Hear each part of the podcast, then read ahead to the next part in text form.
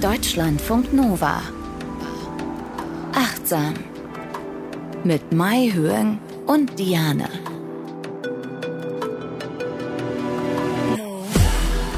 Wir hatten euch ja gesagt, diesmal machen wir eine zweite Runde, weil es eine erste Runde gibt. Wir haben in der Folge äh, beim letzten Mal über ACT gesprochen. Das ist eine Therapie, die basiert auf den Kernprinzipien, die alle mehr oder weniger mit Achtsamkeit zu tun haben. Ich glaube, ein Kernprinzip ist sogar quasi die Achtsamkeit und deswegen ist uns das ganz wichtig, darüber zu sprechen. Hier ist Achtsam, herzlich willkommen. Mai Hyung ist dabei, Psychologin ihres Zeichens, auch Act-Expertin. Hallo. Ja, weiß ich nicht, ob ich Expertin bin, aber ich äh, mag die Act sehr gerne, ja. Genau, also die Therapie. Ich bin genau. Diane, ich bin die Moderatorin, beschäftige mich gerne und viel und ausführlich mit all diesen Themen. Ich bin auch Autorin und äh, ja, wir wollen jetzt die zweite Folge dranhängen. Also beim ersten Mal haben wir uns auf diesen Kernpfeiler, es gibt so sechs Kernpfeiler und wir haben uns mit zwei beschäftigt. Und zwar ging es beim letzten Mal in der Folge, falls ihr sie verpasst habt, hört einfach nochmal rasch rein, war einmal Akzeptanz und Diffusion, die kognitive Diffusion. Wie wir also dafür sorgen, dass wir nicht das ähm, sind, was wir denken oder glauben, das zu sein, was wir denken. Jetzt geht es aber rasch weiter, weil wir haben so viel zu tun, so viel zu sagen und so viel zu erzählen, dass wir gar nicht viel Zeit verschwenden wollen. Also, wie gesagt, zu dieser Folge gibt es jetzt ausnahmsweise mal eine erste und das ist die vorherige. Weiter geht's mit den Kernpfeilern der ACT, der Akzeptanz- und Commitment-Therapie. Und zwar, was steht denn als nächstes auf der Liste? Der nächste Pfeiler ist selbst als Kontext. Das muss man auf jeden Fall erklären, weil so versteht man es nicht. Also ich habe es am Anfang auch nicht verstanden. Was damit gemeint ist, ist, wir Menschen haben die Tendenz, dass wir eine bestimmte Vorstellung über uns selbst haben und total damit verhaftet sind. Wir glauben einfach, wir sind eine selbstunsichere Person und das war es dann einfach. Und ACT, aus der Perspektive von ACT ist es so, dass wenn dieses Selbstbild so rigide ist und wir immer daran festhalten und eben nicht so psychisch flexibel damit umgehen können, können wir ja auch gar nicht so ein anderes Verhaltensrepertoire aufbauen. Weil wenn wir uns selbst immer sagen, ich bin eine selbstunsichere Person, ich bin ängstlich, dann kann man ja nie was Mutiges machen, weil das würde ja dann total clashen mit unserem Selbstbild. Und deshalb gehen sie auf verschiedene Arten des Selbst ein. Ich finde die auch super, super spannend und würde sie euch gerne vorstellen. ja, also die erste Art des Selbst ist das Selbst als Konzept oder konzeptualisiertes Selbst. Und das ist das, wo Act sagt, das ist wahrscheinlich das Problematischste. Das ist wirklich die ganze Summe der Beschreibungen, Bewertungen, Kategorisierungen, also wirklich eine verbale Schublade, in die wir uns immer stecken. Ich bin eine Person, die immer ängstlich ist und ängstlich auf Neues reagiert beispielsweise. Mhm. Und zack, sitzen wir in einer Kiste fest, kommen dann nicht mehr raus, weil wir genau. uns das selber so gebastelt haben. Ne? Ja, dann auch noch Self-Fulfilling Prophecy natürlich. Wenn wir selbst denken, wir seien so, dann strahlen wir das nach außen aus und andere denken irgendwann auch, dass wir so sind. Und dann ist es so ein wirklich ein Teufelskreis, wo man schwer wieder rauskommen kann. Ne? Mhm. Genau. Und das zweite Selbst, die zweite Art des Selbst oder eine Ebene ist das Selbst als Prozess. Das bedeutet, dass wir offen sind für all unsere inneren Erfahrungen und die auch immer von Augenblick zu Augenblick beobachten können. Also das bedeutet, dass wir selbst einfach ein Bewusstsein dafür entwickeln, dass wir aus einem Strom von Sinneswahrnehmungen, Empfindungen, Gefühlen und Gedanken entstehen. Wir sind mit dieser Art von Selbst verbunden, wenn wir zum Beispiel sowas sagen wie, ich bemerke, dass ich jetzt gerade dieses Gefühl habe oder ich bemerke, dass ich gerade den Gedanken habe. Und das ist etwas, was die ACT auch fördern möchte, dass wir eher in uns selbst als so einen Prozess sehen, immer so fließend eher, nicht so rigide. Ne? Hm. Und das dritte ist das Selbst als Kontext, also das Beobachter selbst. Was heißt das? Das bedeutet, dass wir quasi das, was ich eben genannt habe, so dieses Selbst als Prozess integrieren können und auch mit einer Vogelperspektive auf unser konzeptualisiertes Selbst, also das erste so drauf blicken können. Ne? Das wäre dann, also eben war ja der Satz als Beispiel für ein konzeptualisiertes Selbst, ich bin ein Mensch, der immer Angst vor neuen Dingen hat. Und das andere wäre ja dieses Selbst als Prozess, ich habe gerade den Gedanken, dass ich ängstlich bin und Angst habe vor Neuem. Und dieses Selbst als Kontext wäre dann, da ist jemand, nämlich ich, also richtig so Beobachter, der gerade einen Gedanken bemerkt, irgendwie so. Ich weiß, das ist ganz schön uh, viele verschiedene Aspekte, aber man kann sich da auch wieder, nehmen wir eine Metapher rein, weil Act liebt Metaphern. Wir stellen uns einfach vor, wir selbst wären ein Haus und ab und zu kommen irgendwelche Gäste rein. Der einzelne Gast kann eine Emotion beispielsweise darstellen. Wut, Schuld, Ärger, Freude oder so. Ne? Das Haus bleibt aber immer das gleiche. Nur die Gäste, die verweilen manchmal, aber die gehen auch wieder raus. Oder der Inhalt oder das, was die Gäste tragen an Kleidung, wie sie geschminkt sind, was für Aktenkoffer sie tragen, was weiß ich nicht. Das unterscheidet sich. Aber das Haus als Haus bleibt immer so ganz stabil da und beherbergt quasi diese Dinge so. Und wenn man sich das so vorstellt, dann kann man das, sie sagen tatsächlich auch in diesen Büchern, die ich zu Eck gelesen habe, ist dieses Selbst als Kontext, Beobachter selbst, das ist sehr schwer, das so in Worte zu fassen. Man muss es wirklich erleben, beispielsweise durch Meditation, dass man sich selbst so betrachtet. Oh, das ist alles so spannend, weil das ist ja das, worüber wir hier immer sprechen in Achtsam. Das sind ja all diese Sachen, also die ACT, diese Therapie, die fasst es so schön und auch nochmal wissenschaftlich und all die Studien, du hast in der vorherigen Folge auch so schön gesagt, es gibt so wahnsinnig viele Studien darüber, dass die, die ACT funktioniert und so. Ich finde das alles ganz spannend. Und mir ist endlich eingefallen, wie das Buch heißt, was ich gerade lese, zur ACT. Mhm. Und zwar Kurswechsel im Kopf von dem Psychologen Stephen Hayes. Das ist ein ganz oh, dicker, ja. fetter Wälzer, aber da steht es auch nochmal so schön schön drin, weil er ganz viel von sich selber erzählt, weil er als Psychologe nämlich eine Angststörung hatte. Mhm. Und er hatte wahnsinnig schlimme Panikattacken und hat gesagt, ich muss etwas ändern, ich muss anders damit umgehen und hat dann eben quasi ja die ACT mitentwickelt und ja dann benutzt, um äh, ja seine Panikattacken loszuwerden. Mit genau diesen Pfeilern, von denen wir hier gerade sprechen. Also hier auch nochmal, falls ihr da noch mehr lesen wollt, das ist sehr viel zu lesen. Das sind sehr, sehr viele ja. Seiten. Ist, damit kann man auch irgendwie, keine Ahnung, eine Tür stoppen oder so. So dick ist das Buch. Ich bin auch noch nicht ganz durch. Du hast auch noch so eine Beispielgeschichte mitgebracht, ne? Weil es ist ja, ja. immer schön, ne? wenn die, die Act arbeitet, du hast es beim letzten Mal gesagt, auch sehr viel mit Metaphern und Geschichten, damit man da so reinfühlen kann. Mhm. Ich lese mal vor. Ein Mann geht zum Schneider, um seinen neuen Anzug abzuholen. Als er ihn anprobiert, stellt er fest, dass der Anzug äußerst schlecht sitzt. Oberhalb des Ellbogens ist eine große Delle. Eine Schulter sitzt viel zu hoch und die Taille ist schief. Der Mann ist alles andere als erfreut und sagt dem Schneider, das bezeichne ich. Der Anzug sitzt nicht.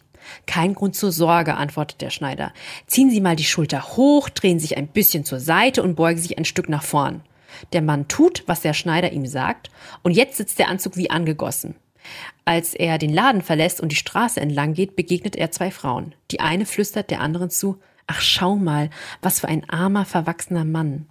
Darauf die andere, ja, aber sein Anzug ist einfach super.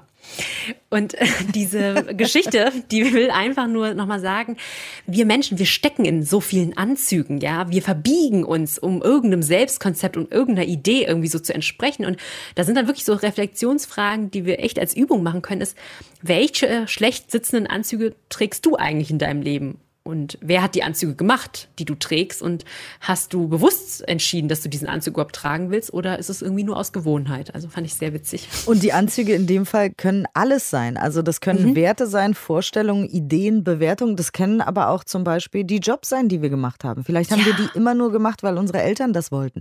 Oder weil wir der Meinung waren, das sind prestigereiche Jobs. Tatsächlich würden wir aber gerne was völlig anderes machen. Also es kann wirklich, das können kleine Sachen sein und wirklich existenziell wichtige Anzüge quasi für unser Leben. und äh, das war jetzt also ein Pfeiler, der da heißt, die Arten des Selbst, beziehungsweise selbst als Kontext. Als ne? Kontext, also, genau. Man, selbst als Kontext. Man selber, wer ist man in welchem Kontext? Und die nächste Säule für heute ist die Gegenwart.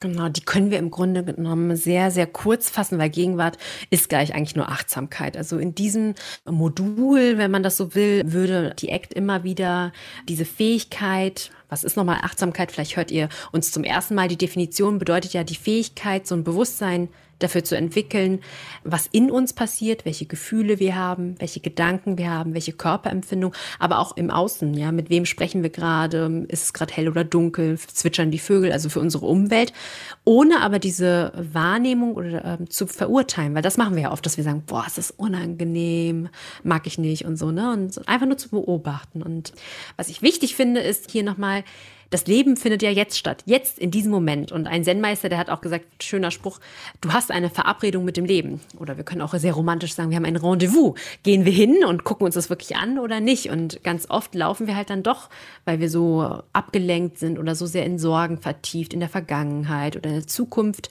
dass wir eben nicht im Hier und Jetzt sind. Und da gibt's auch wieder schöne Vergleiche. Das wäre sowas wie, wenn wir einen Lieblingsfilm gucken mit der Sonnenbrille auf oder wenn wir unsere Lieblingsmusik hören mit Ohrstöpseln oder unser Lieblingsessen essen, während der Mund eigentlich betäubt ist, weil wir vorher beim Zahnarzt waren. Ne? Also so ungefähr würden wir unser Leben leben, wenn wir eben nicht die ganze Zeit versuchen, uns daran zu erinnern, wirklich in diesem Moment zu leben. Naja, das passiert ja ganz oft. Unser Gehirn macht das ja, es stellt ja. irgendwie Zukunft her, oh, ich muss das noch einkaufen, ich muss das noch erledigen, ach, was ist denn heute Abend eigentlich, was will ich da essen?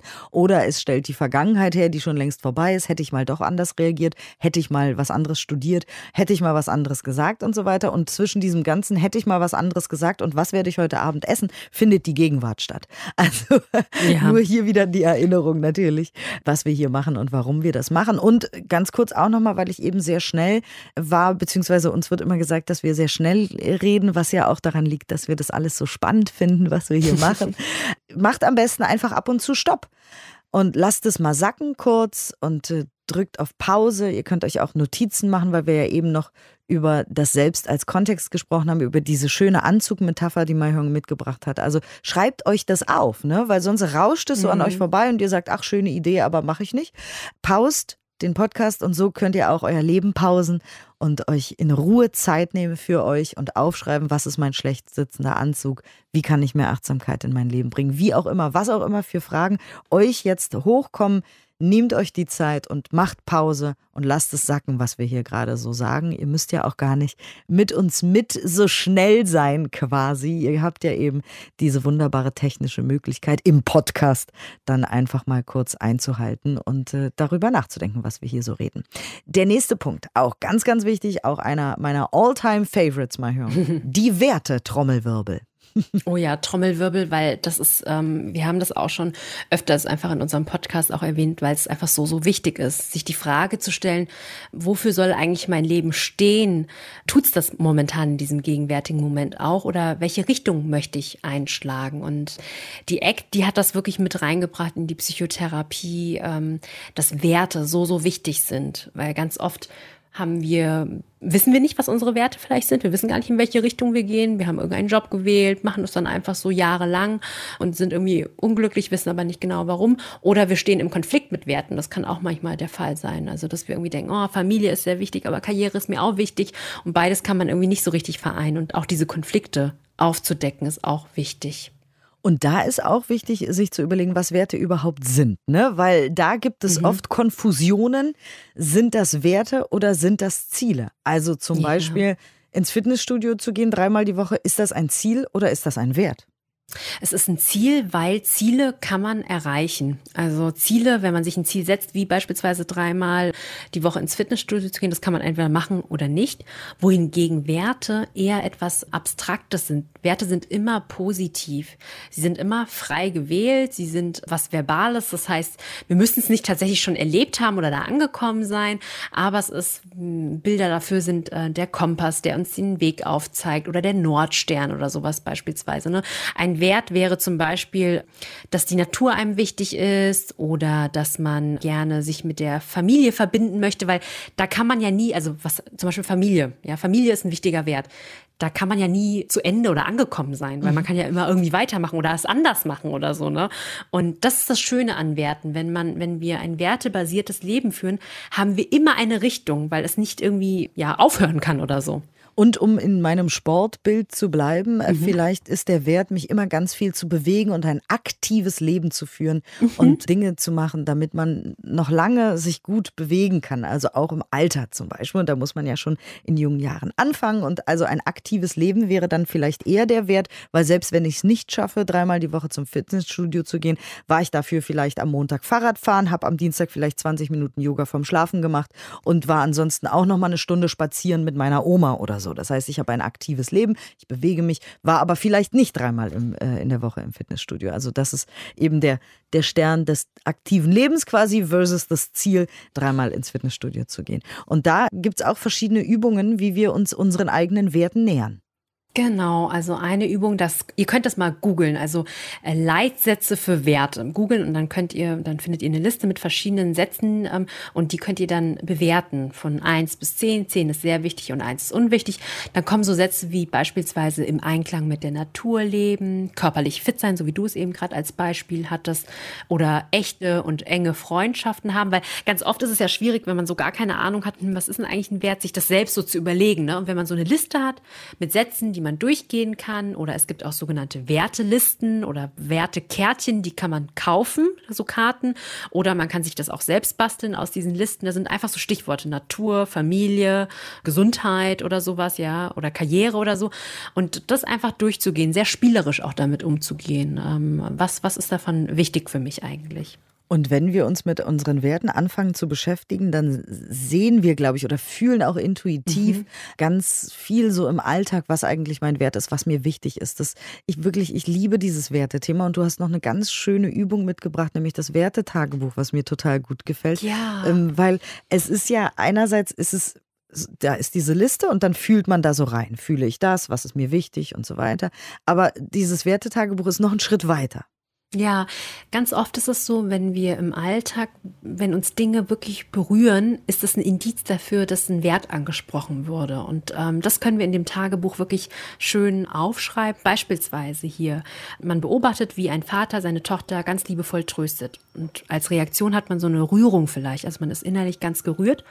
Und der Lebensbereich, der das ausmachen würde, ist vielleicht Kinder oder Familie. Ne? Und der dahinterstehende Wert könnte sein, so ein ganz anteilnehmender, liebevoller Elternteil sein zu wollen. Ja, und ähm, das, der Marker war quasi ähm, im Alltag dieses Gefühl der Rührung und diese Szene, die man gesehen hat. Weil unsere Gefühle nämlich unser Kompass in uns sind, unsere Intuition, die sagen uns, was uns wichtig ist. Also wir müssen uns da auch nicht groß irgendwas ausdenken, also, ne, irgendwie jetzt Disziplin auf die Liste schreiben, einfach weil man das so macht oder weil der Vater das gesagt hat oder die Oma oder wer auch immer, sondern wenn wir uns zuhören, wenn wir unseren Gefühlen zuhören, wo gehen wir in Resonanz mit? Also wie bei deinem Wertetagebuch in dem Beispiel, wenn man beobachtet, wie ein Vater seine Tochter liebevoll tröstet, wenn man da in Resonanz geht, wenn man da was fühlt, dann ist das auch was, was mit einem selbst zu tun hat, auch wenn man vielleicht dieses handelnden Person gar nicht kennt auf dem Spielplatz oder im Park oder wo auch immer, dann hat das trotzdem was mit euch selber zu tun, mit eurem mhm. Gefühl, eurem Kompass in euch äh, zu den Werten. Und dann kann man ja danach im nächsten Schritt, wenn man das möchte, sich seine Lieblingswerte aufschreiben. Ich würde sagen, immer nicht zu viele. Also ich würde jetzt nicht 20 Werte oder so aufschreiben. Nee, nee, nee. Eigentlich eher so, wir haben so eine Liste, wenn, wenn ich das mit Patienten dann erarbeite, man reduziert das dann runter, dass es bei fünf ist oder so, ja. fünf, sechs oder so. Zu viel ist dann auch, dann ist man auch im Konflikt 100 pro, weil ja. 20 Werte, dass alle so gehen, das geht gar nicht. Also so 5, 6 ist eine gute Zahl. Und es fühlt sich so schön an und so kohärent, wie Neurologen und Neurologinnen so schön sagen, im Gehirn, wenn man nach seinen Werten lebt. Das ist auch so ein schönes Gefühl. Man fühlt sich plötzlich so so richtig und weiß vielleicht mhm. gar nicht, wie das kommt, aber so wie, ihr kennt bestimmt dieses Babyspielzeug, wo so Vierecken in ein viereckiges Loch gesteckt werden oder oh. Sterne oh. und Herzen und so, ne? Und dann klonkert so das Plastikspielzeug da rein. So fühlt sich das an, wenn man denkt, oh. guck mal, das passt. Ich bin jetzt ja. gerührt gewesen, das hat mich angesprochen, das ist mein Wert. Ich habe heute etwas für meinen Wert getan. Ich habe heute etwas dafür getan, ein anteilnehmender, liebevoller Elternteil zu sein oder was auch immer euer Wert ist. Ich habe eine Freundin angerufen und ihr zugesprochen, ihr zugehört. Ich habe heute etwas für die Umwelt getan. Ich habe mir heute äh, eine Birne gemacht, wie ich besser, keine Ahnung, wieder neu recyceln kann oder was auch immer euch einfällt. Vielleicht denkt ihr auch noch viel, viel größer und habt noch viel größere, bessere Ideen. Aber in dem Augenblick, wo ihr, jeder von euch über seine Werte nachdenkt, wird diese Welt ein besserer Ort sein. Die nächste Säule von ACT ist Commitment. Ja, Commitment. In der meisten Literatur wird auch wirklich tatsächlich das englische Wort Commitment benutzt, weil es nicht so eine schön hundertprozentige deutsche Übersetzung gibt. Sich einer Sache verschreiben, sich auf etwas festlegen, sind so Übersetzungen, aber eigentlich spricht jeder von Commitment und das sind im Grunde genommen wenn wir uns wie so eine Art Regel ähm, aufstellen, wenn wir sagen, auch wenn ganz viele Hindernisse im Alltag kommen, werde ich mein Verhalten an einem bestimmten Ziel oder einem bestimmten Wert ausrichten. Und wenn ich mal merke, dass ich irgendwie aufgehört habe, es zu tun, werde ich wieder damit anfangen. Also einfach an der Sache wirklich dranbleiben. Und warum ist das aber so schwer? Also warum ist das was, wo man wirklich da nochmal auch so reingehen muss, womit man sich so ja. beschäftigen muss?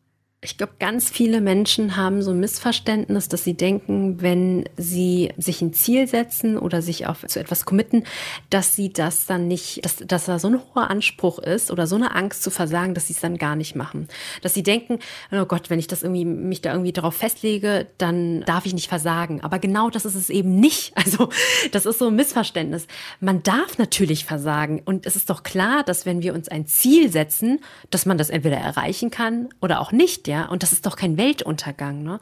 Und immer, wenn dieses Wort Commitment kommt, das ist ja manchmal auch bei Beziehungen und Bindungen und so, äh, Commitment-Angst oder so, ne? Weil auch so eine Angst ist, dass man irgendwie in seiner Autonomie irgendwie eingeschränkt ist, in seiner Freiheit. Oder halt auch die Angst, etwas falsch zu machen. Wir haben ja auch eine Folge über Niederlagen gemacht. Da habt ihr uns auch ganz toll geschrieben. Vielen Dank, weil da haben Danke. viele gesagt, oh, das hat mir richtig geholfen, endlich mal über Niederlagen überhaupt nachzudenken, ob es überhaupt welche sind und so. Also vielen Dank nochmal an dieser Stelle. achtsam.deutschlandfunknova.de für diese zauberhaften E-Mails, die ihr uns schreibt. Und hier wiederum aber schließt sich der Kreis erstmal mit dem, mit dem Versagen in Anführungszeichen oder Verlieren oder ein Ziel nicht zu erreichen, das ist natürlich ganz doll auch eingespeichert in uns, ne? dass, mhm. man, dass man dann einfach ein Versager ist und so. Aber da, deswegen gibt es ja ACT, weil wir dann sofort defusionieren können und sagen können, ich denke gerade, ich bin ein Versager. Das heißt also, damit können wir ja mittlerweile arbeiten. Und du hast noch eine interessante Studie mitgebracht, die auch zeigt, dass natürlich all diese einzelnen Säulen der ACT, also dieser Therapieform, zusammengehören. Ne? Nämlich die Werte, über die wir eben gesprochen haben, und das Commitment, über das wir danach gesprochen haben. Genau, ich habe eine, da, da schließt sich schon wieder auch der Kreis, weil ich ein Fitnessbeispiel habe, ein Sportbeispiel. Das ist eine Studie von Jackson et al. 2016 in der Journal of Contextual Behavioral Science. Und die haben untersucht, wie Werte tatsächlich die Ausdauer für gesundheitsbezogene Verhaltensweisen erhöhen kann. Das war eine sehr kleine Studie, weil die auch sehr aufwendig war, nur mit elf Studierenden. Diese Studenten, die haben an einem Indoor-Cycling-Kurs teilgenommen an der Uni, also da, wo man so ganz schnell Fahrrad fährt. Ich habe das ehrlich gesagt noch nie gemacht, aber habe immer in den Raum reingeguckt. Vielleicht werde ich mich da mal einschreiben. sieht spannend aus und sieht sehr anstrengend aus. Und in einem sehr, sehr aufwendigen Verfahren wurden diese Studierenden befragt, ich will das jetzt hier nur sehr vereinfacht ähm, darstellen, warum sie eigentlich Sport machen wollen. Und da wurden ihnen Lösungen oder Antworten vorgegeben, also Gründe wie zum Beispiel, ähm, ähm, ich möchte abnehmen oder sowas oder äh, ja, ich habe irgendwie eine Erkrankung, keine Ahnung. Aber dann durften sie auch ihre eigenen Gründe benennen. Ja. Eine Teilnehmerin sagte beispielsweise, um meine körperliche Gesundheit zu verbessern. Und das wurde in verschiedenen Variationen hin und her, also ja, ganz, ganz, ganz ausführlich erfasst, sodass man quasi am Ende für jede Teilnehmerin ein Profil von bestimmten Gründen, Motivationsgründen hatten und die dann die Werte auch reflektieren, warum sie an diesem Sport teilnehmen möchten. Und dann sollten sie diesen Cycling-Kurs durchführen, wo auch von jeder, von jedem Teilnehmer die Herzrate gemessen wurde und vor dem Kurs erhielten sie, also bevor sie in den Raum reingingen, eine Karte mit entweder so ganz diesen allgemeinen Gründen oder Motivationssätzen, die schon präsentiert wurden, oder Gründe, die sie selbst wirklich genannt hatten, individuelle Gründe. Während des Kurses sollte dann die Trainerin alle fünf Minuten daran erinnern, dass die TeilnehmerInnen sich an ihren Motivationssatz erinnern sollten. Also entweder der vorgegebene oder der individuelle. Und tatsächlich hat sich gezeigt, dass diejenigen, die immer wieder an ihren individuellen Satz gedacht haben, also wirklich ihre Werte nochmal reflektiert haben, viel, viel motivierter waren. Und man konnte das auch an dieser Herzrate sehen. Also sie waren viel, viel committeter, engagierter, wirklich ganz da reinzugehen, also wirklich aus vollem Herzen wirklich Sport zu machen. Also richtig anstrengend auch, aber nicht so übertrieben. Mhm. Fand ich auch nochmal spannend. Toll. Das ist auch wieder ja. eine von den Studien, die möchte ich mir an die Wand hängen, eingerahmt, weil sie so viel sagt und macht mit mir gerade schon wieder und mich ganz doll berührt, wie wichtig Werte sind. Und diese Motivation, die wir mit unseren eigenen Werten haben, ist was mhm. ganz anderes, als wenn wir uns irgendwie zur Arbeit schleppen, als wenn wir sagen, ich muss noch zum Sport gehen oder, oh, ich will jetzt ich muss irgendwie Salat essen, weil das macht man so. Ja. Oder oh, jetzt noch diesen Apfel, ich würde eigentlich lieber was anderes essen. Es sind unsere Werte. Es sind mhm. unsere Werte, die wir selber nicht nur jeden Tag formulieren, sondern uns eben auch sagen können, ins, ins Gedächtnis rufen können. Und ich bin schon wieder ganz bewegt von dieser Studie, weil sie quasi meinem Gefühl äh, einen wissenschaftlichen Untergrund gibt. Das finde ich immer so toll, weil ich ja sage wirklich, wenn ihr euch damit beschäftigt, ihr werdet es fühlen und tada, es gibt Menschen, die haben Studien dazu gemacht. Ja, ja also ACT. Wir fassen jetzt noch mal ganz kurz zusammen, weil es war ja alles recht viel jetzt mhm. in, den, in den beiden Folgen, die wir uns hier für, für die Akzeptanz-Commitment-Therapie Zeit genommen haben. Nochmal ganz kurz eine, eine professionelle Frage, Mahjong. Wie ist denn das? Kann man so eine, eine Act, also in Gänze quasi machen? Also im Sinne von, man hat dann eine Stunde sich selbst als Kontext, man hat dann einen Tag so. zum Thema Werte oder also gibt es so ja. eine Art Act Workshop oder so? Act Workshop. Diese Bücher, die es tatsächlich gibt. Also ich meine, du hast ja jetzt von einem Buch erzählt, was sehr, sehr, also als Türstopper sehr, sehr groß ist. Es gibt auch kleinere, dünnere Bücher, die da darauf eingehen. Ich kenne jetzt gerade nur den englischen Titel The Happiness Trap von Harris. Das gibt's aber auch auf Deutsch. Ihr könnt ja mal nachgucken. Das ist nicht so, äh, so überwältigend groß, das kann man lesen. Und ich finde, was man auch sieht an diesen einzelnen Kernpfeilern, die anderen Hauptprinzipien, die stecken ja auch mit drin. Also wenn man beispielsweise sich die kognitive Diffusion Meditation anguckt, wo wir diesen Abstand, dieses Beobachter selbst haben, da steckt natürlich auch Achtsamkeit drin, weil wenn wir nicht uns bewusst sind, was wir gerade fühlen und denken, können wir auch keine Beobachterperspektive reinbringen. Und auch mit den Werten, da steckt ja auch wieder ganz viel, ganz viel äh, Achtsamkeit drin, auch Akzeptanz für Dinge, die wir nicht erreichen können, die wir nicht wollen. Und so denke ich, wenn wir uns Zeit nehmen, an einem zu arbeiten, arbeiten wir eigentlich auch schon an den anderen. Ja. Okay, also aber es ist auf jeden Fall was, was man sich selber erarbeitet. So. Doch, also ja. Also man okay. kann sich vielleicht auch, es gibt auch Gruppen, da kann man auch gucken, mhm. Kurse, da kann man auch reingehen. Ähm, das ist jetzt nicht nur für den psychotherapeutischen Bereich oder so. Ich sehe immer mehr, wenden das auch im Arbeitskontext an. Einfach, wie kann man das auf Teams irgendwie so übersetzen und so. Das könnt ihr mal googeln, gibt's ganz viel dazu. Aber wenn ich jetzt zum Beispiel zu dir kommen würde und ich sagen würde, mhm. ich will jetzt mit Ihnen Act machen. Dann würde ich sagen, Herzlich willkommen, Sie sind bei mir richtig. Okay, ah, okay. Ja. also so geht das auch. Genau, so okay. geht das auch. Man kann sich zu Therapeuten, ACT wird von Verhaltenstherapeuten durchgeführt. ja. ja. Okay, gut. Also und man kann aber eben auch zu Hause und man kann sich Gruppen mhm. suchen und genau, es gibt das auch, wie du sagst, im Arbeitskontext. Also da gibt es viel zu tun, wenn man das möchte. Es gibt viel zu lesen, wenn ihr vielleicht für, für euch alleine zu Hause erstmal nochmal da äh, mehr tiefer reingehen äh, wollt. Also wir hatten beim ersten Mal die Akzeptanz und die kognitive Diffusion. Beides auch wirklich ja, Kernpfeiler der Achtsamkeit. Heute haben wir uns mit Gegenwärtigkeit, den Werten und dem äh, Selbst als Kontext und dem Commitment beschäftigt. Und genau. all das gehört zusammen. Und wenn man einen Baustein sich quasi vornimmt, steht man schon mit einem Fuß auf dem anderen Baustein wiederum. Mhm. Und in der Mitte von all dem ist die psychische Flexibilität, weil wenn wir uns selbst im Kontext sehen und uns nicht mehr so als fest und vorgeschrieben sehen, dann werden wir psychisch flexibler, wenn wir akzeptieren, wenn wir mehr in der Gegenwärtigkeit sind und unsere Werte finden und uns defusionieren können und so weiter. Und wenn wir auch dranbleiben am Ende, dann wird am Ende psychische Flexibilität stehen und das macht uns das Leben leichter und macht auch gesünder. Du hast uns auch heute wieder eine Übung mitgebracht. Genau, das ist eine Übung, in der wir diese Beobachterperspektive etwas stärken können. Perfekt, die wir ja brauchen in der genau. in der ACT, also der Akzeptanz-Commitment-Therapie. Das war jetzt die Folge 2 zum Thema ACT, weil wir so viel dazu zu sagen hatten, dass wir das ausnahmsweise mal auf zwei Folgen verteilt haben. Vielen Dank wie immer, dass ihr dabei seid und ich meine das ernst, auch wenn ich das jedes Mal so sage. Ich, ich sage das jedes Mal, weil ich das jedes Mal ernst meine. Ich finde ja, das ganz, ganz das ist schön. toll. Ganz, ganz toll, dass ihr euch die Zeit nehmt, mit, mit all diesen ja, vielen Informationen zu juggeln und irgendwas zu machen. Ich wünsche euch auf jeden Fall alles Gute auf eurer eigenen Reise, zu euch selbst, zu euren Werten und zu allem, was ihr noch vorhabt in eurem Leben. Ich danke euch ganz, ganz herzlich. Und äh, ja, jetzt macht's euch gemütlich und ich hoffe, ihr genießt sie, diese Übung von Mahjong und bitteschön.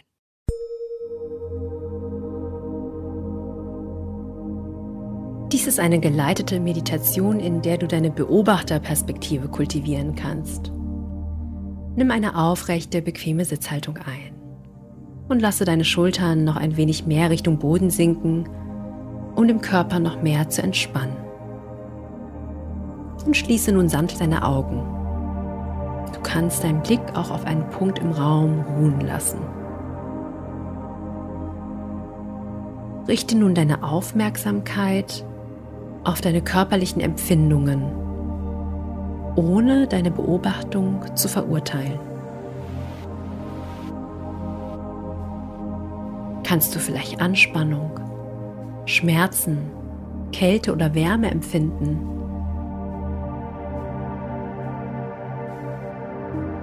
Bist du gerade eher wach oder müde?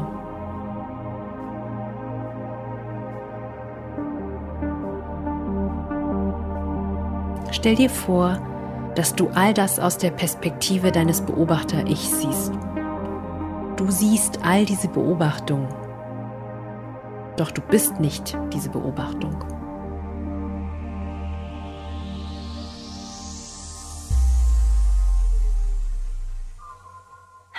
Richte nun deine Aufmerksamkeit auf deine Innenwelt, auf deine Gedanken. Sei ganz offen für jeden Gedanken, der jetzt in dein Bewusstsein steigt. Welche Gedanken kommen gerade? Wie lange verharren sie? Schau dir selbst beim Denken zu. Sind da vielleicht sehr detaillierte emotionale Geschichten oder auch nur vereinzelte Wörter?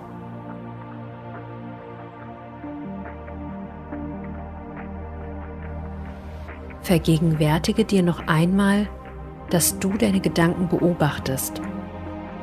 Du hast den Gedanken, doch du bist nicht der Gedanke.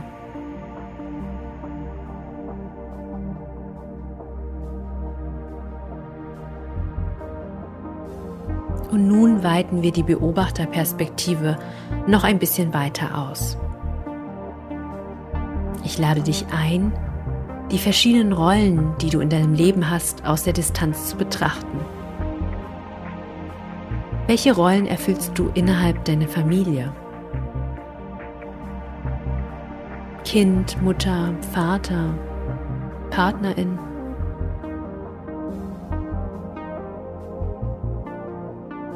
Welche Rollen begleiten dich in deinem Beruf?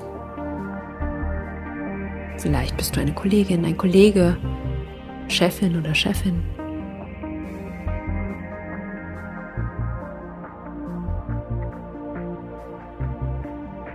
Beobachte mal, wie viele Rollen du während deines Arbeitstag, Arbeitsalltags hast.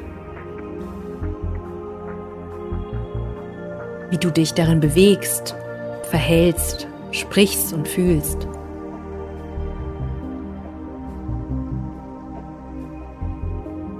Werde dir bewusst, dass du die Rollen ausübst. Du bist aber nicht deine Rolle.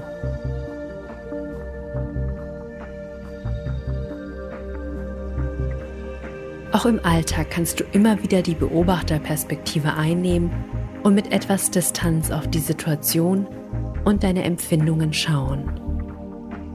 Nimm noch einmal drei tiefe, beruhigende und nährende Atemzüge und ich wünsche dir viel Freude beim weiteren Üben.